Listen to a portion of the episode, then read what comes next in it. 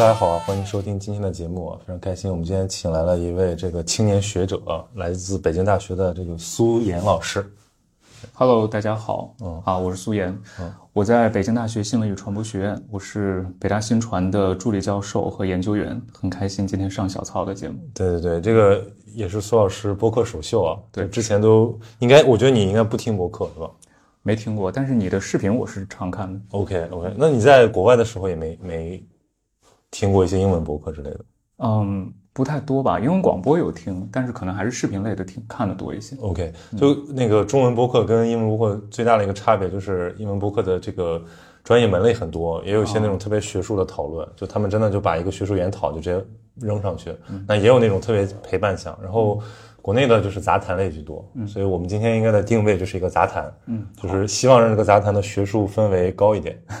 对，然后我是想请那个 苏老师来，就因为我们俩是微博认识的嘛。对，我看苏老师在在微博上原来经常也会发一些个人化的东西，当然也会从专业出发来聊一些他对现在这个舆论场的一些观感。对，所以我注意到你最近比较关心的这些话题啊，涉及到什么后真相时代啊。对我就其实我们这个节目里面没有有有那个学者，社会学的或者说历史学的，也有个别的传播学的，但是我们从来没聊过这个问题，因为我觉得一般人谈他没有什么新东西啊，但是你有很多你自己的研究兴趣啊，对，所以我觉得可以先来聊聊你自己的这个研究兴趣。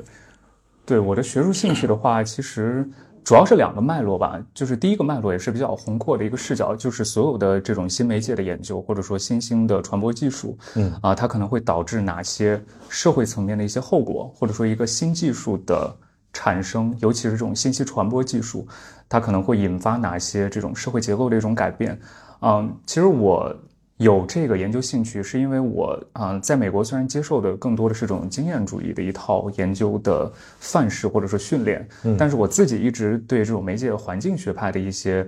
呃，人物学者或者说著作比较感兴趣，像这个英尼斯和麦克卢汉他们的理论，其实也是在我个人的阅读生活当中，就是扮演很重要的一个角色。嗯像英尼斯他有两本书，一个叫啊、帝国的传播》和一个叫《传播的偏向》啊，它其实就是在讨论呃这个一个信息传播技术，或者说一种媒介，一种新的媒介，它的一种长处可能会呃催生一个新的文明，嗯啊、也可能会导致一个旧的文明的一个灭亡，或者是一个新文明的一个诞生。那其实呃，英尼斯的这个观点，他大部分是提出在啊二十世纪的五十年代吧，他也是主要是在自己生命的最后三年啊、有很多的这种著述，这两本书也是在他基本上呃去世之前这个形成的。那但是你会看到他的这个理论或者说观点，其实有很强的一种生命力和一种解释力，包括他我们常说一种外部效度很强，是因为他虽然说五十年代形成这样的一个理论，但是在后来这种大众传播、大众媒介兴起，然后呢，互联网兴起，你会发现它这种理论啊、同样对后来这些啊、传播媒介它们的价值和作用有很强的一种解释力。嗯那麦克卢汉的更多的这种理论，它是在六七十年代形成的，它基本上是对英尼斯的这个观点的一种继承和一种发扬。然后其实也可以被这个统归为技术决定论的这个范畴，就是说一个呃一种媒介它怎样去。呃，影响一个社会制度，或者说一个社会的结构等等、啊，所以呢，其实互联网因为 它是一个全完全是一个全新的媒介，就无论你跟这个英尼斯笔下说的这种粘土啊、石刻啊、羊皮纸啊，还是麦克卢汉呃描摹的，比如说一些大众传媒，其实嗯，它是一个全新的媒介，而且它真的有非常呃，它其实呃给我们带来很多的这种新鲜的一些研究话题，或者说一些值得关注的一些点啊，让我们不断的去。就是说，去探究这种媒介环境学派当年的这些大大家们他们留下的一些理论，在现在是不是仍然适用？嗯对，其实这个就是我的第一个研究方向吧。其实可以把它统归为互联网研究，或者说新媒介的研究。嗯啊，更多的是这个媒介效果的一个研究。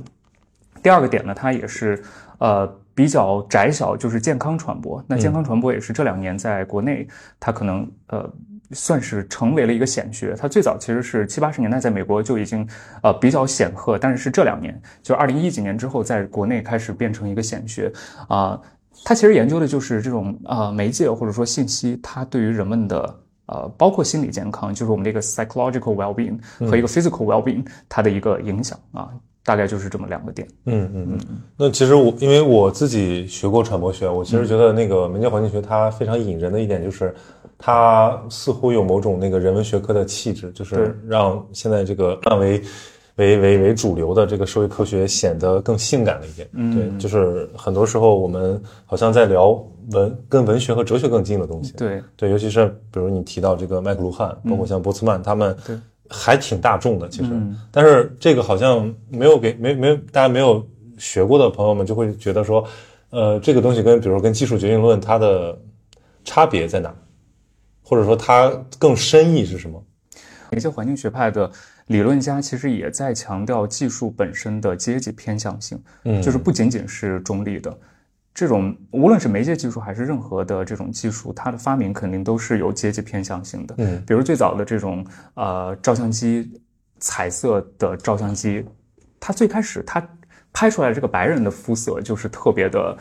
嗯，白皙特别的光鲜，但是黑人的这个肤色在这个照相机拍出来，其实它是发绿的。嗯，它并没有在这个技术设计的过程当中去照顾到黑人这个阶级。嗯，我可以说利益也好，或者说他们的一些感受也好。对，对，就像比如说那个有一个国产品牌叫传音，它在非洲卖的特别好。其实它最重要的点就是因为它黑人拍照能看清轮廓。哦，一个非常简单的点。是是是，对。但包括比如说。呃，因为媒介环境学派，它早期研究的东西还是这个那时候的大众媒体，嗯，比如说他那个时候也没有没有发达的互联网，也没有社交网络，也没有社交媒体，对，更没有我们现在的这种，呃，就是类似于像 TikTok 这种，嗯，就是非常像巨兽一样的存在，是是是。所以你拿当时的那些思路，呃的受的启发，然后来看现在这种状态，嗯，你会有什么样的感受？我觉得证明它的解释力是特别强的，因为其实你看这种互联网，呃，平台也好，或者说社交媒介也好，它的一个最重要的内嵌的一个特质，其实就是它的一个去中心性。嗯，这种去中心性跟这种后现代主义的这种话语其实是完全契合的。嗯，那这种去中心性，它就导致。呃，你包括可能你刚才提的这个后真相现象，其实本身也是区域中心性导致的一个现象。嗯，对，比如说后后后现代主义这种文化的一种深化，加上有这种去中心性的这种传播技术的一种赋权，再加上人们本身对于这种啊社会。或者对于政治制度、对于经济状况的一种不满，它这几种因素形成了一种合力，然后就导致了这种后现代主义的一个形成，后后真相现象的一个形成。所以我们老讲那个 后真相，后真相。呃，如果稍微追溯一下词的这个这个历史，是说一六年嘛？那个对对对，牛津词典，就是把它算作当成一种非常严肃和完整的一个一个现象拿出来讨论。嗯，对。但是，比如在你们的研究兴趣里面，它它是个什么样的存在？它有哪些面相？嗯，后真相的话，其实就它其实是个复合词，就是你要先先要去了解，就是后真相当中这个后字表示的是什么？嗯，就是你比如说这个后，它它叫 post truth，但这个 post 它不是指的是一个时间区间或者说时间序列上的一个后。那你比如说 post war 这个战后，那它指的只是一个二战之后的这样一个时代，它指的是一个时间性的一个存在。但是后真相的后，它嗯，可能跟比如说后。人类主义，像对后现代，后现代对，或者说后后国家主义，就 post nationalism，还有像 post racialism，就是后种族主义，它指的更多的是一种，呃，真相已经变得不再重要的一个状态，就真相被悬置，并且真相不再重要。就像后国家主义也是，就国家主义不再重要，或者后种族主义，就是说这种种族关系变得不再重重要。后现代也是对于现代性或者现代主义的一种颠覆，嗯，对，所以 post 在这儿它指的是一种，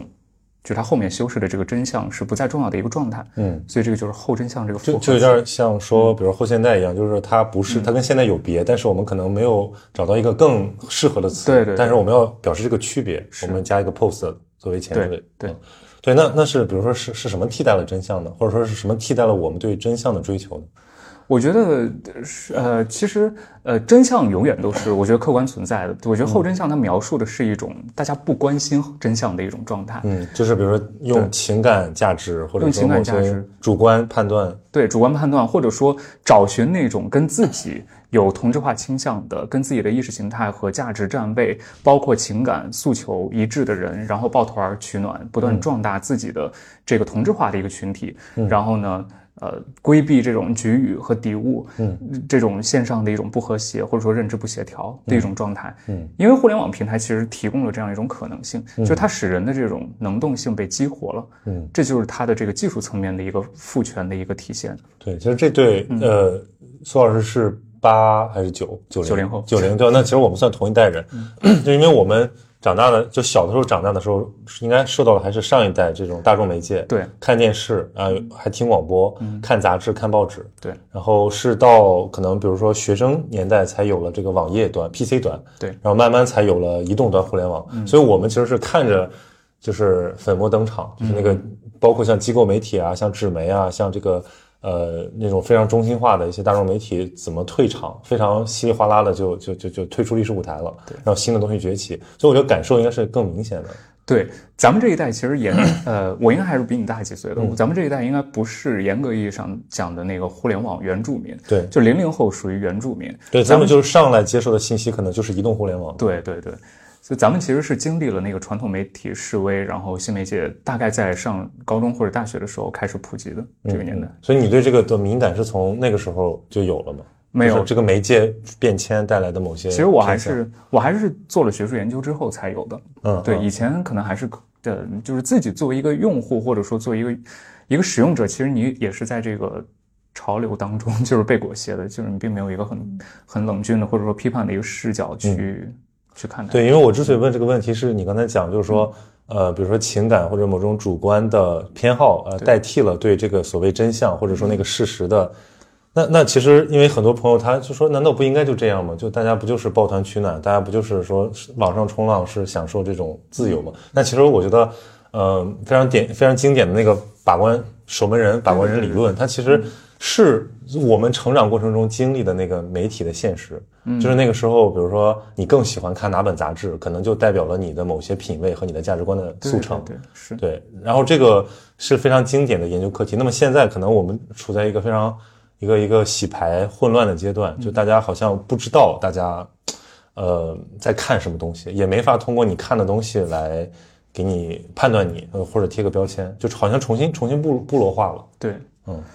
对对对，你说的重新部落化这个特别好，就是因为其实回到那个麦克卢汉说的那个，就麦克卢汉在理解媒介这个书当中，其实有一个特别小的一个篇幅是很多人都没有注意到的。其实他他有过冷媒介和热媒介这种提法。嗯，那其实所谓热媒介，就是这个媒介它提供的信息量特别的多，然后呢。就是使得一个受众在使用它的时候，我需要去脑补的这个空间是很有限的。嗯，因为它其实给我提供了非常充盈的、非常丰富的信息，足以勾勒出一个完整的图景，然后建构一个完整的现实。我直接去使用，就是非常被动去使用就可以。但是它其实提到过一个很有趣的概念，叫做过热媒介的逆转。嗯，就是这个媒介热到一定程度之后，其实它会实现一种逆转，就是人们。呃，有了一种信息疲惫，或者说有了一种拒斥之后，就会重新回归到一个对于冷媒介的一个称号上。嗯，那对于冷媒介的一个称号，同时又会引发人们的一种社会关系回归一种部落化，或者就是一种茧房化。就我们看似其实还是在这个社交媒介这个平台上，但是其实这种社会关系并不是。这种普遍存在这种弱关系形成的一个多元的异质化的一个网络结构，它其实还是一个一个茧房和部落的。对对，就以前比如说像那个网页，就像博客时代，嗯，那个时候其实我觉得可能是这个自由和解放的声音大过现在对这种信息茧房的声讨，对，或者是或者说失望。就那个时候可能是大家觉得这个是一个新的窗口，好像是一个新的公公寓，嗯，我们在这边进行某些。呃，社会交往对，但是现在好像那个那个东西转瞬即逝，就马上大家就重新回到了一个一个小圈子，但这个小圈子有的时候是是正向的，可能会对于他们自己的认同非常有帮助。比如说，其实我觉得听播客的人，很多时候他们对比如短视频这种媒介是很有看法的，嗯啊，他觉得他他他不想那个自己的那个多巴胺被被刺激成那个样子，他也不想。呃，承受那么碎片的东西，他还是想听一个密度低一点，但是好像很完整的一个叙述。包括回回到阅读，就是每次都有这种媒介复古主义者。对对对对，是对。然后，但是但是其实那看主流，我觉得还是这个技术大潮啊，非常迅猛。因为尤其我最近在做新媒体之后，我就在将中简中的这些平台在挨个玩，然后最近终于就玩到了抖音。然后其实是让我非常惊叹的，就是它的整体的。呃逻辑跟看似好像都是发视频，但跟其他平台可以说是完全不一样。对，它完全就是一个你面对的不是机构和人和受众，这都往后推，首先是算法，你怎么样去得到算法的激励，然后你怎么去在这个算法允许的空间内去发挥自己的创造力，对，甚至这个创造力可能都是都是都是跟别人很像的。对，所以说抖音上就是最多的是教别人做抖音的东西。对对，这这这种这种情况让我是很措手不及的，因为我我觉得我原来待在自己的那个安全区的那种媒介形式里面非常好，比如说就看看书、听听音乐、刷刷朋友圈，我觉得这个已经满了。对，但是如果我现在做平台迁移的话，我会觉得完全是一个新世界，而且有新的部落在形成。就因为我以前做记者的时候去做过那种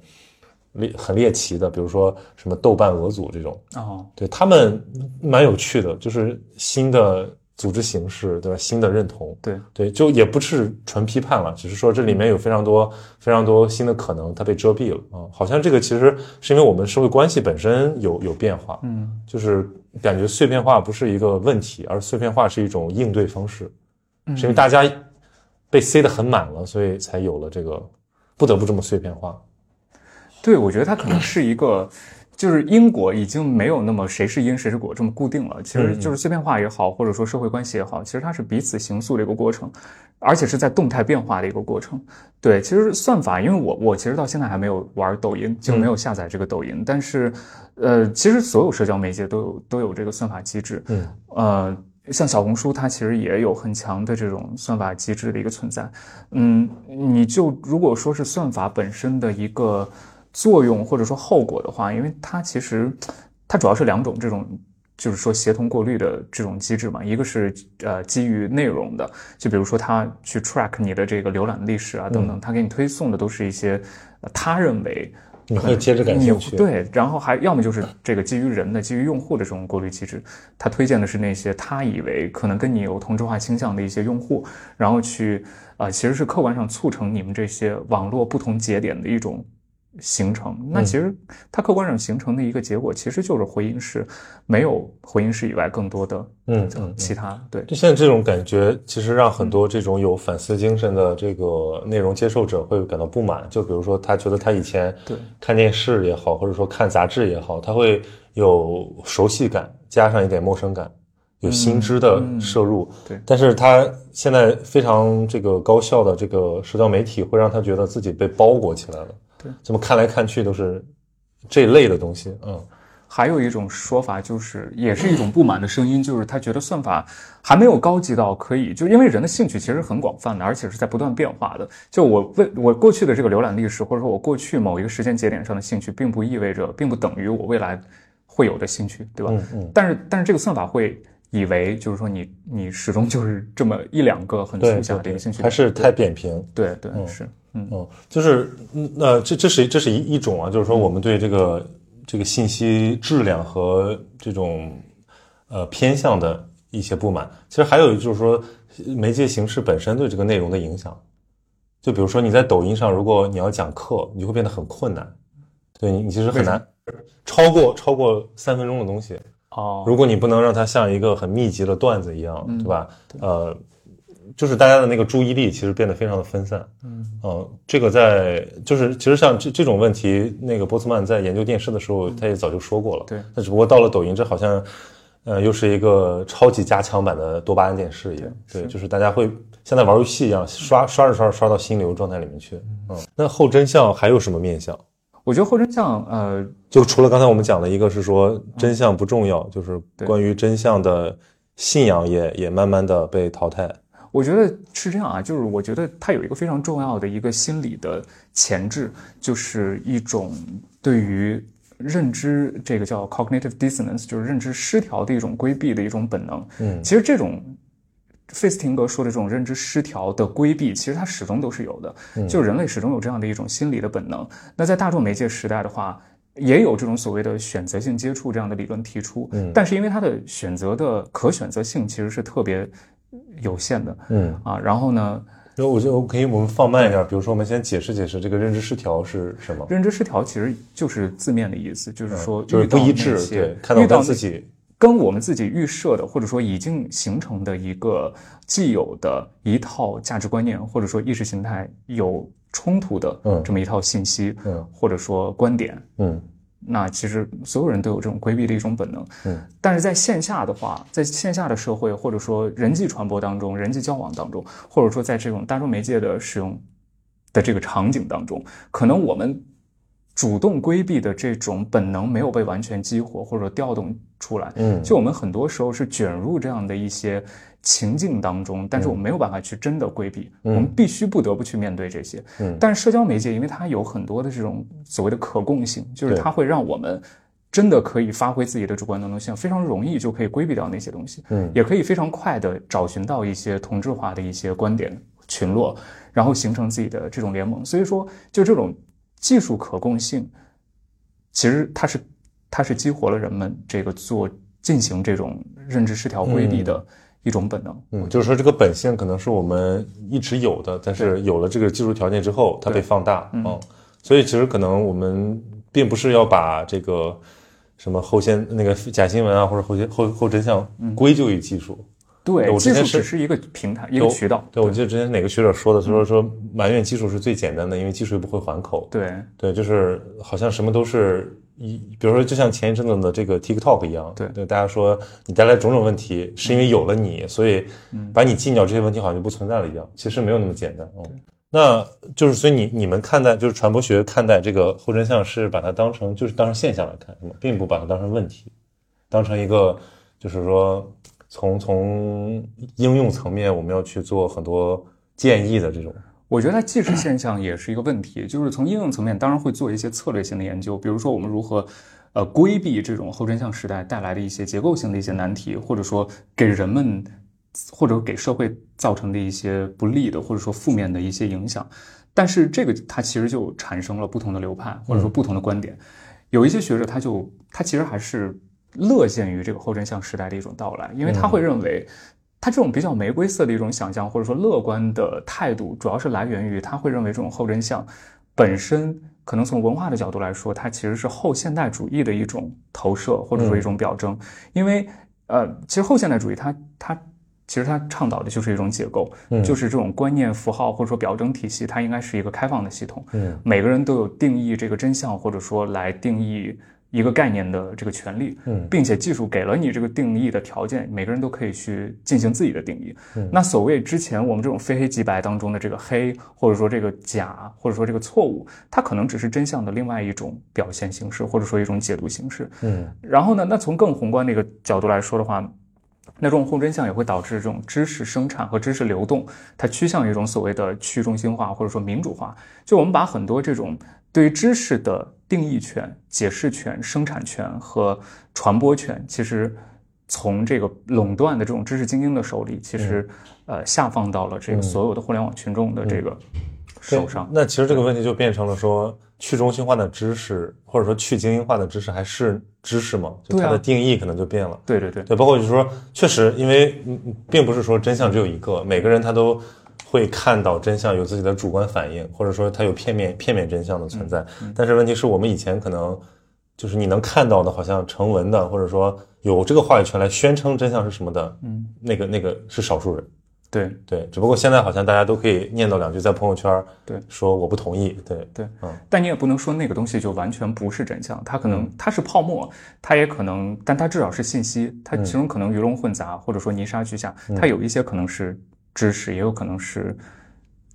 错误的，或者说只是泡沫而已。嗯嗯嗯，那其实我们就可以来聊聊，比如他他现在比较清清晰明显的一些对我们接受信息或者说我们的社会互动、社会交往有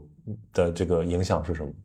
就像假新闻肯定是一个，对，假新闻肯定是一个。嗯那我觉得在中国，呃，可能还跟国外不太一样吧，就是国外可能体现的更明显。跟他的民主政治有民主政治，对你比如说美国，它完全它的政治现在就就叫一个就叫一个后真相政治，对。完全是一个后真相政治。就是我我其实关注假新闻，就是因为当时那个呃特朗普跟希拉里的竞选，就是因为当时有非常多的这个假新闻，对。这个而且也被证明是对他的这个竞选结果有很大的影响。对啊，嗯。是，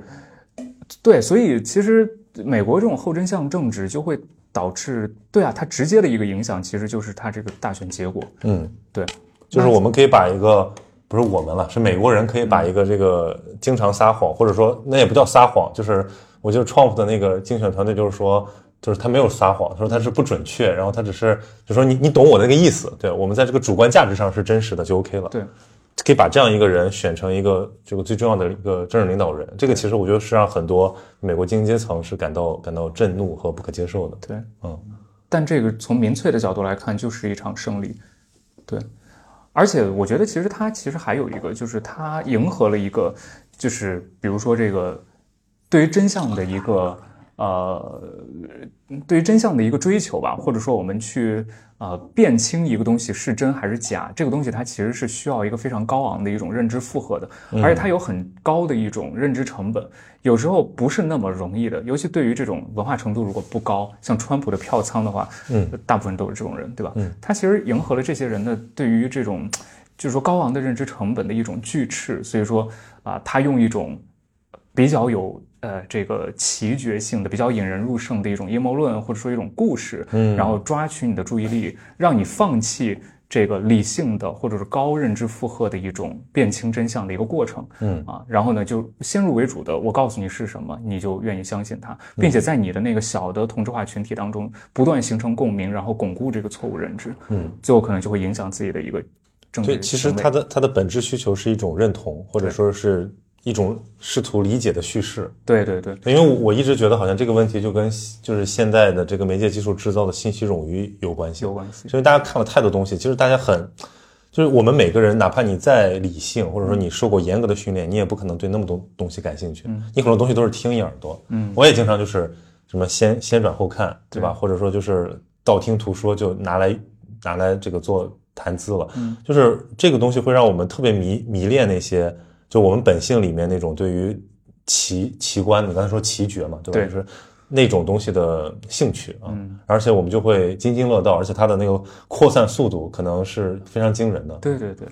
因为这个其实就是阴谋论为什么能够这么煊赫，尤其是在美国，嗯，它其实就是因为这个特征，就是你看美国它有很多特别，我不知道你听说过没有，有很多特别有名的几十年来的一些。那个都市传说，你比如说什么九幺幺这个事件，嗯、它会解释为，他会解释为其实是美国政府自导自演的。对，像登月也是，登月也是。我我我看过一个专门的纪录片，就讲美国历史上有哪些这种造假的东西。对对对对对，因为这个东西，我觉得它其实阴谋论能够这么盛行，有一个有这么几个原因吧。就首先肯定是这个呃权力阶层或者说精英阶层，他跟普通老百姓之间，他是他是信息不对等的。嗯，其实。因为信息不对等，所以人们要去弥补或者说填补自己的那个想象的那个空白，否则的话，我所你所出具给我这些信息是不足以解释这个现象的。嗯，我不能够靠你给我的信息来解释，来自圆其说，所以我必须靠一些故事，我自己编织罗织一些故事，然后来圆这个这这个这个事情，对吧？嗯，就比如说九幺幺这个事情，它就是有非常多难解的点。对你像对地缘政治的这个知识储备，可能不是一般老百姓他有的。对。那也就是说，呃，世界在变得越来越复杂，或者说信息在变得越来越冗杂，嗯，然后呃，叙事变得更更有市场，对。啊，但但就是它也，我觉得这是不是跟那个什么 alternative media 它的那种有有渠道也有关系？对，就它可以容许那些啊，这个这个这个千奇百怪的一些渠道存在，对，嗯，对 alternative media 或者说 alternative spheres 它。也是在美国会比较多一些，嗯。啊，你比如社交媒体平台上，它就有好多这样的一些空间，像 Facebook 有一些兴趣小组啊，像 Reddit 上面也有一些这种小组啊，它很多都是这种呃，针对某一个具体的话题，或者说呃某个阴谋论，它它它形成这样一个兴趣小组，对，还有包括一些专门的那些网站，就是极右翼的一些网站，嗯，而且当他们遇到挑战的。就不同的意见的时候，他们反而会加固自己的看法，就再退回到那个更保守的壳里面。它其实它对它是一种很很 defensive 的一种，就是很 self defensive 的一种。嗯嗯，对对。就这个这个其实不是你从公共理性上能够说明白的。对，公共理性解释不了这个现象。嗯，就之前我看过一个说 MIT 做的研究嘛，就是说那个辟谣成本的这个事情，就是我们以为好像说，那如果是假新闻，那你把真相或者说你把。纠偏打假，你把它再传播一遍不就得了吗？但其实它的完全不是一个量级的，完全不一样的。对，因为我也做过一点这方面的那个量化的一些实验，嗯，一些研究。像我们做的当然是一些情境化的一些研究，就是关于辟谣的一个效果，嗯，就很悲观了。就是说什么样的这种辟谣辟谣信息，你呈现什么特征的辟谣信息，以及在什么时间节点上投放这些辟谣信息，它能够形成最好的一个。辟谣的效果其实也是可以在策略层面上有一点这个启发或者说指导意义的。你比方说，呃，其实健康传播或者传播学当中讲一个理论，或者心理学也有这个理论，叫叫叫这个叫 inoculation theory，叫注射理论或者叫免疫理论。嗯啊，它意思就是说，嗯，你如果说是先入为主的，先接触了一个，先接触了一个假新闻，或者说先接触了一个不实信息，你在它这个观念已经形成之后，你再去给它投放再多的这种所谓的 corrective information，也很难再去纠偏了。嗯。所以最好是把所有的这些假新闻最先揭穿，就 pre debunking 的一个过程，就是你先啊、在人没有接触、没有实际在媒体上接触到这些假新闻的前提下，先把这些假新闻揭穿，就等于是其实是给给这个受众或者说给用户打了一个免疫针的这样一种对，我是什么时候开始？我看到那个 BBC 的官网上有一个啊 fake news 的一个量表，是吧？呃，不是，就是就是就是就是他就是在那边实时播报有哪些假新闻啊是不是逻辑是这样？我觉得是是是，对，没错，是先让你呃，其实如果你看了一些之后，你就可以推断出某些阴谋论和假新闻的它的那种逻辑。对对，然后你你会你会看到一个东西非常猎奇的时候，你会犯嘀咕。对那我我经常也是这样，因为呃，我做媒体工作的时候，那个时候其实就是这个这个这个抖音还没有那么的，我觉得嗯恐怖啊。嗯我们主要还是靠靠一些网页和就是微信来来传传递消息。但好像从什么时候起，我发现经常经过我手，或者说经过群里某些消息传递的东西，非假的非常离谱，而且我经常会看到这个我认为非常有教养、非常专业的某些人士啊，对其他其他领域或者说某些公共领域的东西。就是就就是这个东西假到不行，但是他却信以为真，他还转，然后我就在底下说叉叉老师这个是假新闻，就是一度我在干这个事情，包括我自己转出去之后，后来被证明是是假的，然后我就会反思说，哎，那是哪个步骤我我大意了？就是我其实从来没想过，就是这个东西可能是假的，或者说它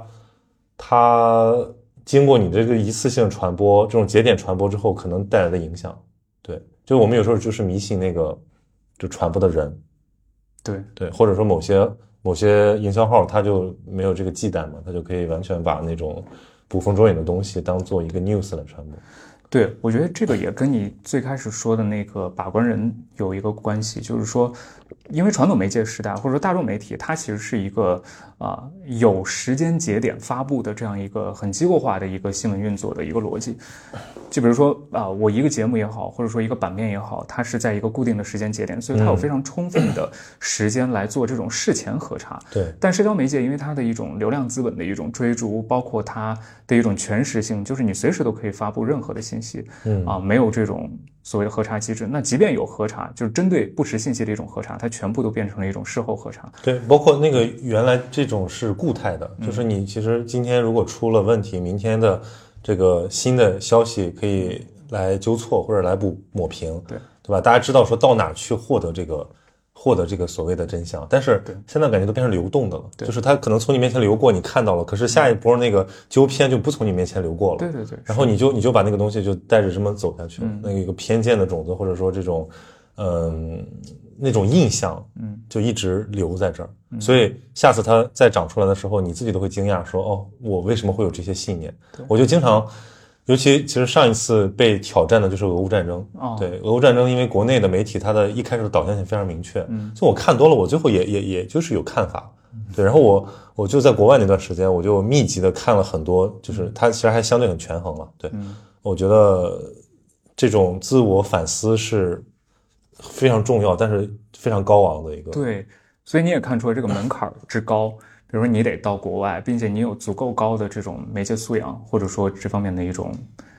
知识基础啊，就是或者说自觉性。如果或者说你的工作有认为有这个必要，嗯，就比如说我觉得说，如果我作为一个前媒体人，我如果发了一个特别特别假嗯。的东西，我觉得非常的丢脸，或者说很不专业，显得就是好像你没有受过训练一样。所以我就，但是你知道在，就好像在垃圾堆里找珍宝一样，就是你变得非常难。就微博上经常有很多的东西，它经不起推敲。对。对，尤其涉及到那种呃公共社会新新闻的时候，现在大家非常流行讲的说这个打脸啊和这个什么翻车，嗯，对我觉得它造成了一个不太好的影响，就是很容易陷入到一种那种道德的虚无主义里面去，就是到最后觉得说没有一个好东西，你看看吧，就是就是都都有问题，然后也不想管不想看，呃，陷入到一种那种那种这个新闻疲惫里面去，对。嗯，这个是不是也是后真相时代的一个很重要的？对，我觉得这算并发症。对结果吧，对，是是是，嗯。嗯，那个词叫什么？政治呃政治性抑郁，政治性抑郁，嗯，这个这个我觉得是不是也不仅仅是他对某个政治现实的认识，而跟这种密集的轰炸，好像浸泡在那种一个类别的信息里面有关系。对，有这个关系，因为基本上你现在不太可能就是完全把自己变成一个信息的孤岛，即便说是我，呃，自觉于这些社交媒介，或者说自觉于这些互联网的平台，我不是我不做一个平凡的用户，但是只要你在这个世界当中，你还有自己的这个同柴网络，嗯你一样会。有有现在一个提法叫做新闻找到我，就是一种很被动式的一种信息接触的一种方式，它同样可以靠这种被动的这种所谓的一种环境新闻来建构你的一个现实，所以是逃不掉的，对吧？这也是现代性的一个嗯，就是如果果。对，如果是你在部落部落化的这个状态下，那就是你的圈子嘛，你的朋友圈或者说你日常使用的那些信息媒介。那比如说，如果像抖音这个池子，我好像就在重新理解它，嗯，它那么庞大，然后背后是谁你也不知道，就是它的为什么这些东西能找到你，你也不知道，然后这背后使了哪些这个这个呃这个做了哪些手脚，你也不知道，对。对你可能一直被看。这东西都是都是有问题的，对。啊或者那种就是这个像议程设置啊，这个东西好像在这个算法平台里面变得呃能力特别强，对嗯背后是一个技术技术神奇，也是一个技术怪兽，嗯嗯就是一个利维坦。其实，嗯，就这个这个它的某些负面影响，我觉得好像还是没有被大家充分认识。嗯，虽然我我并不持这种用户有罪论，我并不觉得每个人也都有责任说我要去抵御这些东西。其实更多的好像还是这个开发者跟跟就是平台的责任。对，对，确实不应该有这种技术呃用户有罪论，因为其实它的逻辑跟大众媒介时代，其实甚至跟最早的做舆论研究的像拉斯维尔或者说他们的这个观点，包括最早的这种魔术子弹论，其实在逻辑上是完全一样的。嗯，他一样是认为技术呃这个用户或者说受者。是一个非常被动的，是没有能动性的一个存在。那其实所有的信息，就像所有的信息植入你的大脑当中，就像一个子弹可以洞穿你一样，对吧？嗯就是你就是只能承受。只能承受。对，其实，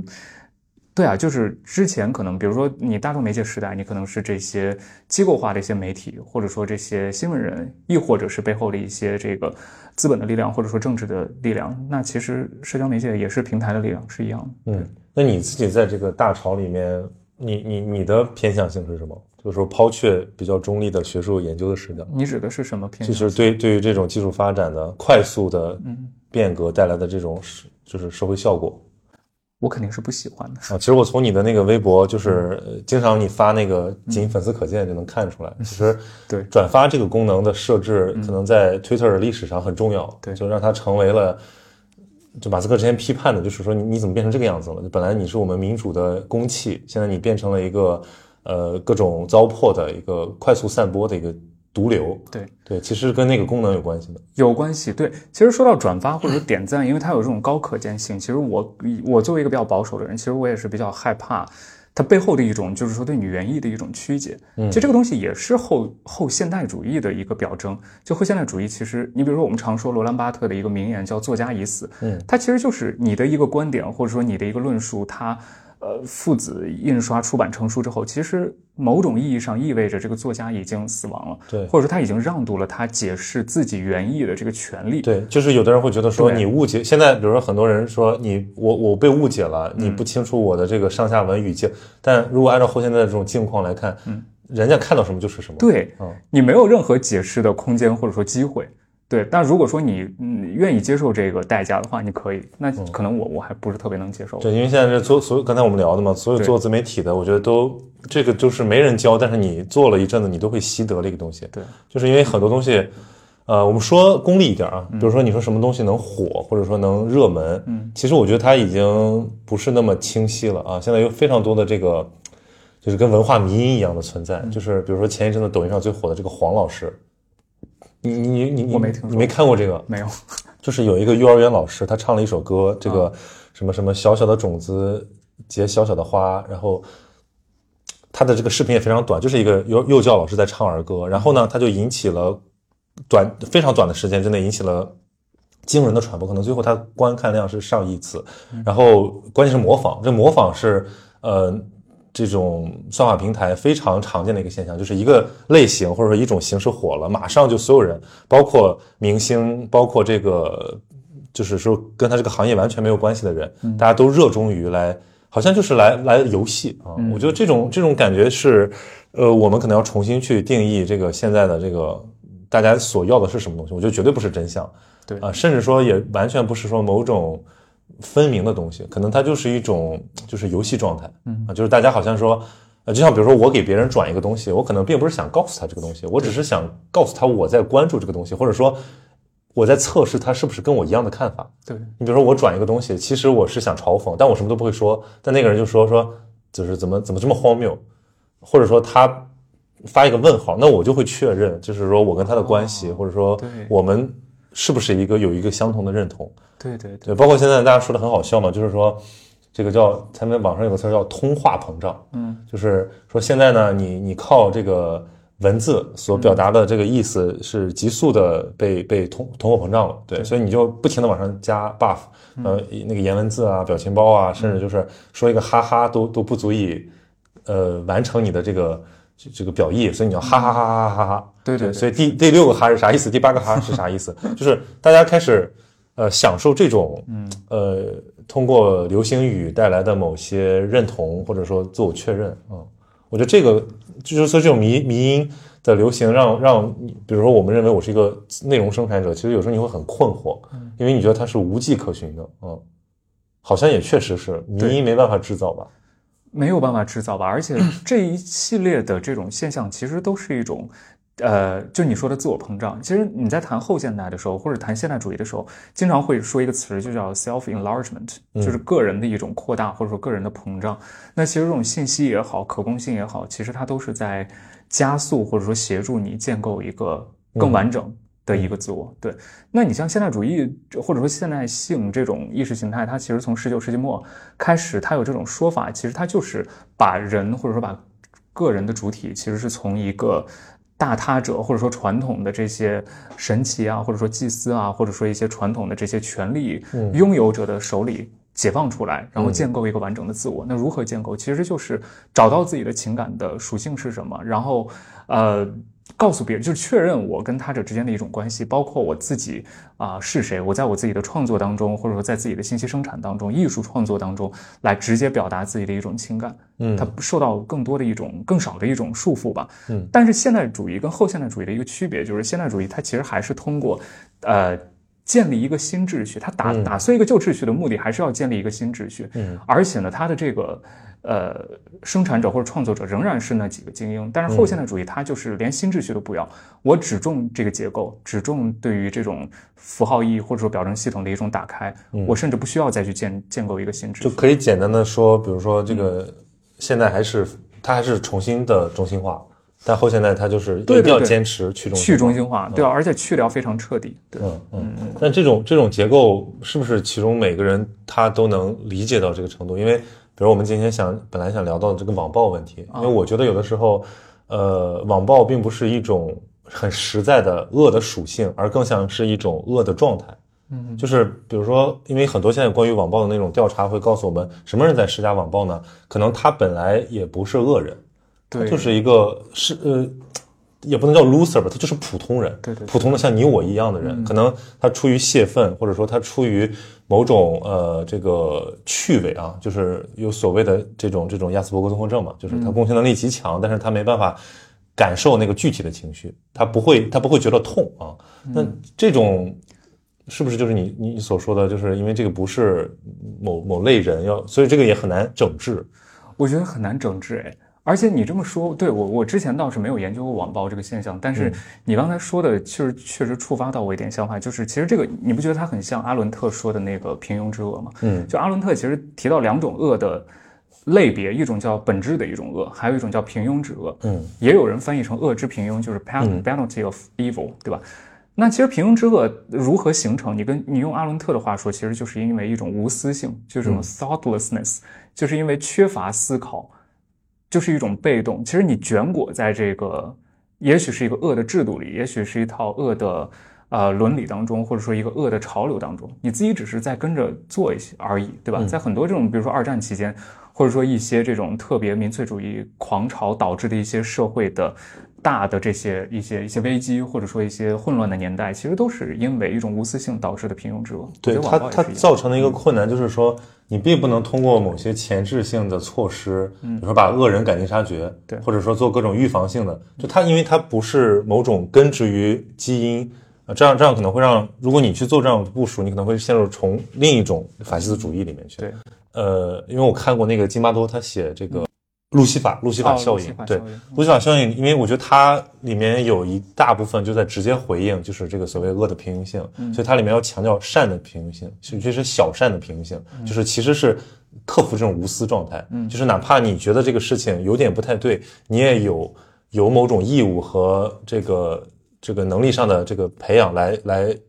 打破这个东西，打破这个沉默。对，然后让就比如说，有如果我们在网暴过程中，在初期它扩散的过程中，有人站出来说这样不对，其实它会扭转整个风向。对，但是如果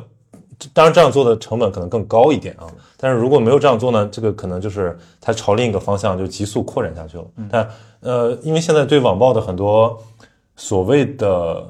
这个这个打击，就是所谓以暴制暴嘛，对吧？你网暴我，我也网暴你，然后。我们就像互相吞吞口水，然后看谁先把谁淹死一样，就是它会变成，它甚至会让这个就是参与其中本来有点朴素正义感的普通人更加疲惫。对，因为我自己就深涉其中，所以我知道其实解释是没有用的，你只有去做某种自己内心的心理建设。嗯，对，你就告诉你，首先就他们不是真的人，他们不是真的要向我一个具体的我施加恶意，而他们可能只是呃，就是就是就是就是在这儿。就是像一个污染体一样，他就是污染所有路过他的人。那那你觉得，你为什么要归咎于自己呢？所以你这个时候应该做的是隔绝，嗯，对，彻底与污染源隔绝。嗯对，包括我我咨询过很多那种，就是心理咨询师，他们的专业建议也是一定要做到某些隔绝，就是停止停止受他的刺激，然后停止给他反馈。对，因为你给他越多反馈，他会制造越多的信息，而且这都不是同一波人啊。甚至他可能都不是具体的人，对对，这需要很高的一种数字素养或者说媒介素养，因为我们对媒介素养的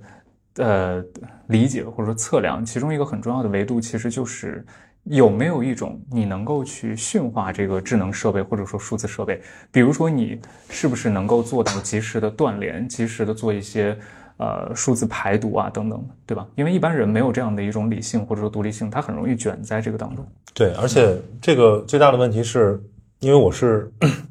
从业者，相当于没人教，但是你逐渐也就学会了，你亏吃的足够多，你也就明白是怎么回事了。它是有一个。呃，缓释就是先让这个问题暴露出来，然后你慢慢的摸索一套与他这个相处的办法。但是最惨的是那些突然被置于网暴下的普通人，对对对，他会被那种东西吞没。然后像之前的那个粉粉这个红头发女孩，嗯，其实这是一个非常典型的案例，而且也特别让人心痛，就是他没有能力和没有足够的社会支援，让他在那个状态下啊，可以可以解脱。对，其实呃，现在我觉得。网暴已经变成一个非常严重的社会问题了。我觉得要说最本质的解决的办法，其实很难，因为，嗯，如果只是从媒介的角度的话，其实，嗯，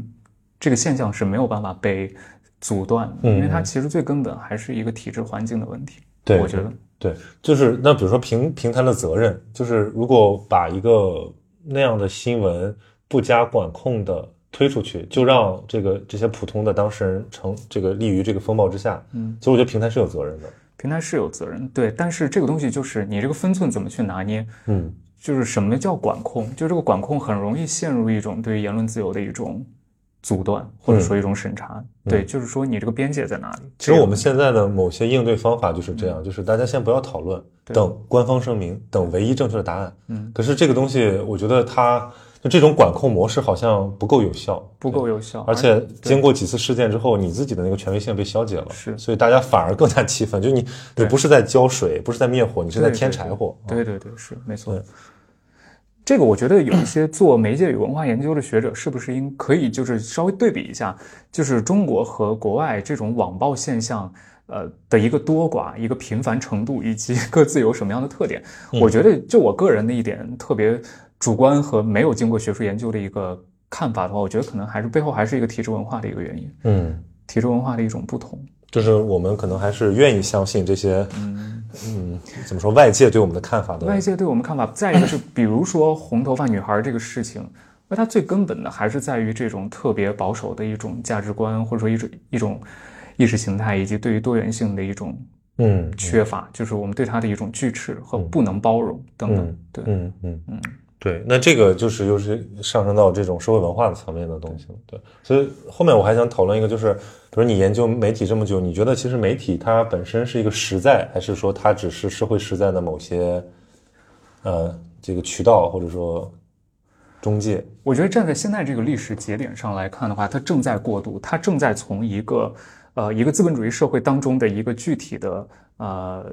实在，变成一个可能马上要虚无化的这么一个东西。对，因为在以前的话，其实。嗯，媒介就是这个社会当中的，你可以说它是一个基础设施，也可以说它是一个，呃，假如说在这个专制国家的话，它可以是一个系统 apparatus。对，但是未来的话，如果说万物皆没了以后，它这个媒介本身的这个边界其实是它不一定是一个具体的一个实在，所以它不一定是机构化的。未来当然平台可能会永远存在，但是，呃。媒介本身，或者说就窄窄化到新闻媒介的话，它其实会被虚化。你比如说，尤其是人工智能或者 ChatGPT，嗯，它到来之后，那其实也没有什么媒介了。对对，万物其实都是对，而且这就取决于你的。我觉得最后可能就是只能是物理防御了。对，就比如说我要安全，我就躲在一个不通电的房子里面。是啊，我拒绝我拒绝联网。那这样的话可能会，嗯，你还能恢复你的那个感知啊。对，就是因为我我我现在这个做自媒体最大的感受就是。人非常容易受这个媒介环境的影响，对，比如说你刷小红书刷多了，嗯。啊，不是说你会变得拜金，但至少你会说好听点，你的审美会提升啊，或者说你会对景观特别的在意啊，然后你从此你如果想去再做内容产出的话，你会非常在意呈现这件事儿，就是比如说我们今天这个天儿有没有聊好没那么重要，但是我们一定要把这个照片拍出来，说显得这个天儿聊得非常好，对对。对，然后抖音呢就是另一套逻辑，就是我刚才讲的这个算法博弈。对。这个已经跟就微信所代表的这种，呃，我觉得微信其实还是对我们原有这种社交生态的一个复刻吧，嗯，一个很有节制的复刻，嗯，对。但是到了这些新的这些这些算法媒体里面，我就觉得，呃，好像我们不能天然的觉得它都一样啊，否则你会被玩死。对，微博也是这样，微博上就是这莫名其妙的人怎么那么多？对，B 站 B 站最早是觉得好像。这个这个弹幕非常的民主化，非常的有年轻一代的力量，但它也有负面的东西，它它会消解你，消解你的任何的话语的力量。对对，就是没法没法进行对话。嗯，是，嗯，对话好难，对，没有对话的可行性。但是其实这些人 呃从来都是存在的，只不过说这种社交媒介一普及之后，它使得他们可见。嗯，对。那比如说我问你，你作为这个大学老师，然后你又是北大的老师，其实。像这个群体作为大学生来讲也是精英化的，那他们自己现在的变化，你你有什么感触？就是比如我自己的感触，就是我觉得好像，呃，大家对于这种实际社交的意愿和能力都变了，对，都变弱了，对，反而是非常喜欢这种虚拟和甚至它不分这个虚拟和现实，就大家可以坐在一起也用线上聊天。啊，他他可能对那个东西更自由、更自在、更自我的一个一个呃媒介通路更感兴趣。对，对我观察跟你可能比较类似吧，就是我现在教的这一届这一代学生，其实大部分也是零零后，嗯，他们是数字原住民，嗯，他们开始接触这个媒体或者说手机，就是智能手机，就是社交媒介，所以他们完全是，就我记得有一个日本学者叫。叫中野木吧，好像他提出过一个概念，叫做就容器人，就是这一代数字原住民，他其实更像一个容器人。你会感觉他们在线上的这个世界里面特别的自由自在，嗯而且表达非常的夸张，情绪非常的饱满饱满和直露。对，但是在线下他们其实非常的受恐。社恐，社恐，对对对对，就我觉得这是这样的一个特点。就是所以说，大学的形态其实没跟上变化，因为我我上次回学校，嗯，我觉得说，哎，课堂不就是应该讨论很多，然后这个呃社团活动啊，或者说这种场地，就是物理的这个空间，它其实应该是为你那个内容服务的。对那像我现在物理空间就是个壳，你住在一起，或者说你面对面坐在一起，但你也可以，我我可以无视它啊。对，你说太对了，真的，现在上课是这种感觉来着。嗯那个，尤其研究生的课可能更是吧。有时候你会觉得，比如十几二十个人的这种课堂，它其实就应该是一个 seminar，嗯它就应该是这个呃众说纷纭的，或者就一个问题来形成一个热烈的讨论，但是可能很难吧。我觉得我的感觉是撩不动，撩不动就以前呢，就是你这个老师足够的 嗯 nice，然后甚至是你幽默感啊，你的人格魅力啊，就这些东西都可以撬动大家的，就是说相当于你是个暖场嘉宾了。对，但是你现在就是，我之前有个老师说的特别好笑，他说之前就是你自己花时间暖场，然后你再点人呢，有总有一些人会愿意配合你演嘛。对，但现在就是他站起来说我不想回答这个问题，然后坐下了。哦，真的好不容易热起来的场子，咵又冷掉了。是就是那种，就是我觉得这个是因为本质他们对于这个交往的区别，或者对课堂理解的一个一个看法的区别。这可能是我还有观察到另外一个原因，可能是更加让人难过的一点，其实就是，嗯，呃可能尤其是这些比较好的学校的一些学生，他可能更加注重这种所谓的面子，或者甚至他更加觉得这种说错话的成本是他不可承受的。嗯，就是他觉得这种公开的这种发言，我要么就做到绝对正确、绝对完美，让所有人都欣赏我、崇拜我；要么就我就不说话。就很多中国学生都这样嘛，对就是都不说，但是点点起来，其实他他有想法。他是有想法，但这个其实不能怪他们，还是要看到背后一个环境的原因，就是为什么他们会惧怕我说错话之后，这个代价是承受不了的。对，就是说明社会氛围本身它不是一个它不是一个支持性的，对，不是张扬性的个人主义的对年代。它也不能包容这种差错、差池或者说多元。对，如果我一句话没有说对或者说错，落下了一个被嘲笑或者说甚至更严重的一个后果，那可能是他所承担不了的。对，那这种社会氛围，它不止在规训学生，它也在规训老师。对因为现在这种师生之间的各种规训也非常多。是对，所以其实，呃，我那比如说你之前其实还在认真的搞这个读书会啊，或者说在非常有热情的投入教学工作，嗯，你现在的感受怎么样？我还是会很认真的做好教学的本质工作。你是在去寻觅那些积极分子吗？呃，我还是希望能就是无远弗届，就是有教无类的，就是刺激所有的学生吧。对，嗯嗯，但是虽然说有很多困难，但是老师也可以困兽犹斗的在这个策略层面做一些挣扎。对，嗯嗯嗯，我我因为我知道你其实那个怎么说，心灵方面也非常的敏感。呃敏感和和就是，其实我因为我们今天聊的都是很很很个体外的东西，对因为我比如说，因为我看到你的那个这个朋友圈封面是黑塞嘛，然后哦我们也简单聊过几句，就是对呃，其实说明你在这个自我成长的过程中，嗯其实你的心的位置是很重要的，包括你的呃灵性的保护，我觉得你应该还是很在意这些事情。我是在意的，对，嗯，这黑塞给我影响还是蛮大的。就是我在国外读研究生的阶段，其实读过他的《玻璃球游戏》和那个《悉达多》，这两个都是对我个人的影响特别大的两本书。就是在找寻自我方面，找寻自我，对，尤其是玻璃球游戏吧，其实它讲的就是一个这个所谓的一个克乃希特大师，他从小生活在这样一个呃神格当中，然后他就是被当成一个未来的一个大教主或者说一个宗教领袖来培养的，而且他各方面资质非常优秀。可是他到了中年之后，突然就是叫中年变法吧，嗯然后他发现好像这一套东西，他虽然可以玩得很好，在这套游戏规则当中，但是这不是他的价值所在。他可能觉得他要走进这个田野或者走到农村当中，可能我针对这么一个具体的乡村小孩，然后呃对他来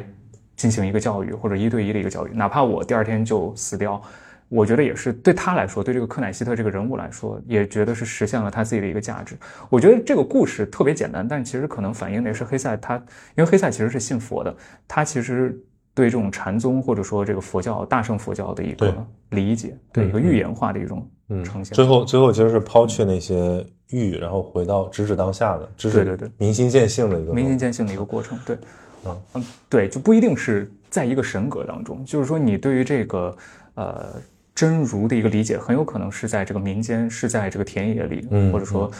就是在这个当下，不一定是放在那个一个一个象牙塔里面去嗯读那些经典。嗯，所以这个东西其实会反作用于你自己的这个身份，因为其实比如大学老师，呃，现代的学者啊，就是这种分工非常明晰化的学者，其实我觉得他本身，当然他还有自己的这个特权和责任，可是他也造成某些损耗，就是好像我们可以把这种知识这个外在于内内在的感受。对，而且因为大家都知道青椒非常非常卷嘛，对，就是这个东西，就是你比如说这种修心的东西，它是你的一个什么状态？就是你的支撑，还是说让你看开这些东西？我觉得更多是一种支撑吧，嗯也看开。呃，可能我没有那么容易看开，但是嗯至少，呃，它会让我就是辨明当下的很多事情到底是值得还是不值得。如果不值得的话，我下一步应该怎么做？嗯嗯。所以你，你比如说你这个，你觉得这个兴趣，它是一个你的研究性是一个相，还是说这就是你的心性？像是什么？就就是就是说，你研究什么都可外向以。对啊对，呃，我觉得它其实呃呃是一个外向吧，但是这个外向最好不要跟我的那个本心的一个兴趣偏离得太远，嗯对它不要成为一个减分的东西。嗯，对。嗯，所以那你想过是什么？就是那个倾向是什么吗？为什么你会？我们这太像一个 那个 就是终身成就奖的那个学者访谈了，嗯，就是类似于说你研究这个，其实你就是对人对人的交往感兴趣，或者说是对这种人怎么被社会建构感兴趣。你看，我最早其实接触，因为我本科也是学新闻学的。嗯，我最早，因为我上学那个时候可能比你还早几年，那个时候其实在中国的话，这种新闻理想、理想主义，其实这个微光仍然在嗯嗯闪耀，对吧？嗯当时其实想的很简单，就是刚读本科的时候，并没有呃对科学研究还没有太多的对学术研究没有什么兴趣，嗯就是想当一个媒体人。嗯，但是后来逐渐的觉得可能学术更适合我，嗯我个人的性格吧。就做着做着就觉得啊、从新闻学这个 journalism 到这个传播学，传播学可能研究的范围更广阔一些，对我就更容易找到自己感兴趣的一些点吧。嗯，对，OK，嗯，行，那我们今天就是跟这个跟我们这有个词儿，最后一个词儿就是想调侃一下，就是北大专家，因为我刚才想起来，就是非常典型的这个营销号标题，就是就是什么什么专家称什么什么什么，啊我经常说什么北大专家，对吧？我觉得我们今天跟一个北大专家聊了一下这个后真相时代，但是我觉得其实更多的还是从一些自己的体验出发，包括你，因为你有很多学理支撑，所以它其实还是在我看来作用于了你的这个就是媒媒媒介参与，对，对。比如说你你其实还蛮克制的表达一些东西，嗯，对，呃，很怕被误解，很怕被对。被这个裹挟，嗯，那我觉得这种东西应该至少我觉得对一些朋友应该是有启发的，嗯，行，那我们今天就到这里，谢谢徐岩老师。好，谢谢小曹。